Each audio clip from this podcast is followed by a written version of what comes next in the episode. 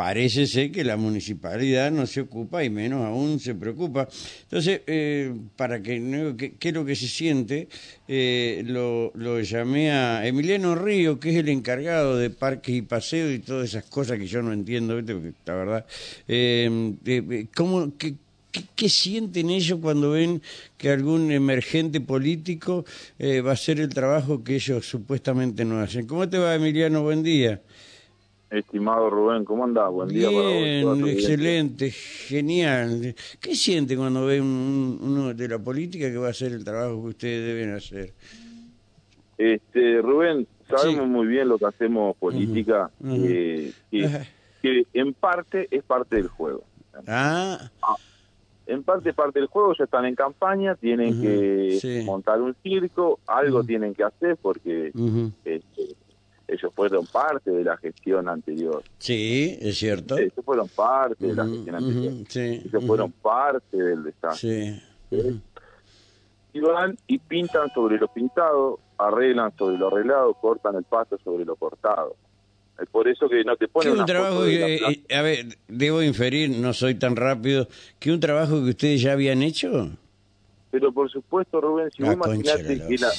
La plaza del barrio La Rosa Sí. digamos, queda a dos cuadras de la dirección de Parque y Paseo. Sí, sí, La sí. plaza- eh, el barrio La Rosa fue el barrio donde yo me crié, junto a todos mis vecinos y mis amigos. de acá, Ay, no. Y, el Leo Creniolini también. Eh, el Leo también. Claro, zona, sí, sí, el sí. Leo, el Leo, Eh, exactamente. Sí, sí, sí. Ujú, sí, sí. Y ellos van, arman un circo, digamos, pintan, pintan sobre lo pintado Ajá. y ponen recuperamos la plaza. No, eso es fraude. Y esto por ahí es lo que a uno lo indigna. ¿Por qué? Porque nosotros no solamente que le cortamos el pasto, sino que se le donó a la vecinal eh, un pasamanos para agregarla a la plaza, que fue al pedido de, de uno de los hijos de, una vecina de la zona. También se arreglaron, se soldaron. La canchita al lado se mantiene continuamente, va el tractor, Sí. corta ahí, cortan el 4 de Ujú. junio, cortan Sí. el barrio Trébol. Ajá. Y ellos montan un circo vos. y salen a declarar a algunos vecinos. ¿Quién es el vecino que declaró? Ajá. El hijo del compañero Abel. ¿Viste? Es decir, que es todo lo mismo. ¿Del gordo Abel de la comería? El, el compañerazo, que yo lo Pero quiero un montón. yo el gordo también, sí, El sino que ahora el- ahora usa el camisa amigo, blanca y te joder. claro, ahora, ahora, No, ahora, no. digamos, arregló con la oposición, digamos. y Pero, bueno, ve- hizo pero está bien, pero que no denoste a los trabajadores municipales, hermano. Porque eso eso, es Rubén. mojarle la oreja a ustedes, que A se rompen el tuje, que tienen olor a negro y que uno lo trata como negro y, y, y, y, la verdad le molesta, ¿viste? Eh, Eh, yo créeme que los entiendo, hermano, cuando es este- esta- esta- estas payasadas, ¿viste?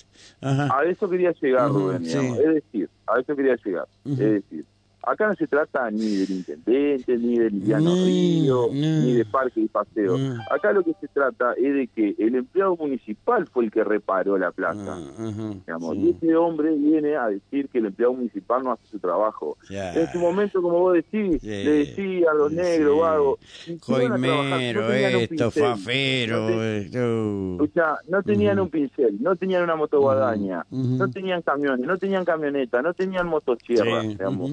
¿Con qué herramienta pensaban que podía llegar a trabajar la municipalidad? Claro. Y dejaron todo, absolutamente todo vacío. Rompieron todo, no había nada funcionando. Ujú, ujú, Y, y va Gainz a sacarse fotos, digamos, y se olvida de que fue parte de la gestión anterior, y estaba más preocupado por las causas judiciales que tenía que por la gestión. Ah, la mierda que cortaste, gracias. Sí, sí, Y lo salvaron encima. Y Ah. lo salvaron, o sea... Me lo invitan ver, para el miércoles, estamos- sí. Ajá. Con- conocemos, digamos, y sabemos el juego, Sí. digamos, porque están todos en campaña. Ahora, que no vengan a hablar mal del personal municipal, porque el personal nah, municipal en, tres años, en tres Ujú. años y medio demostró que está a la altura de las circunstancias. Sí, sí, sí, sí. Eh, Entonces, Eso es lo que más, más Sí, lo que uno por ahí quiere exponer y quiere defender. Está bien. ¿Por qué no se preocupó, por ejemplo, en el barrio El Trébol? Habían ganado el presupuesto participativo. Ajá, sí. del barrio El sí. tenían que hacerle dos, tres cuadras de asfalto, no recuerdo la cantidad de cuadras, sí. el señor Sergio Barisco defendi- eh, desvió los fondos. Mm. Y ANSA no salió a defender a los vecinos del barrio Trébol, ¿entiendes? Mm, Claro, ¿Y te quién tuvo que hacerlo? ¿Y quién tuvo que hacerlo? Ajá.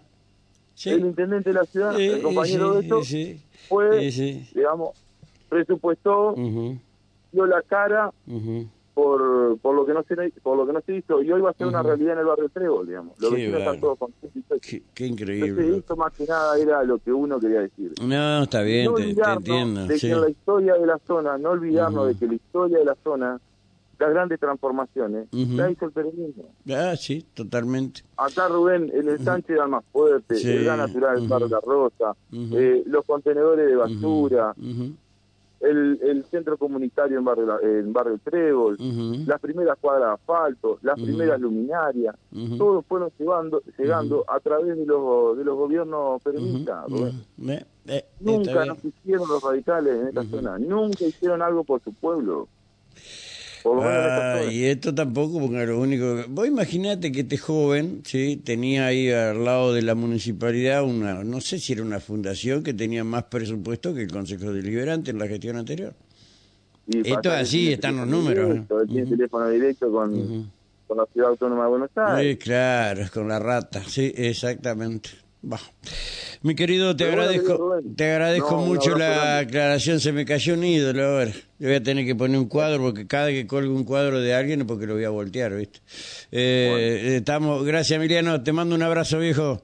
Gracias Hasta vos. luego. No, Dios mío,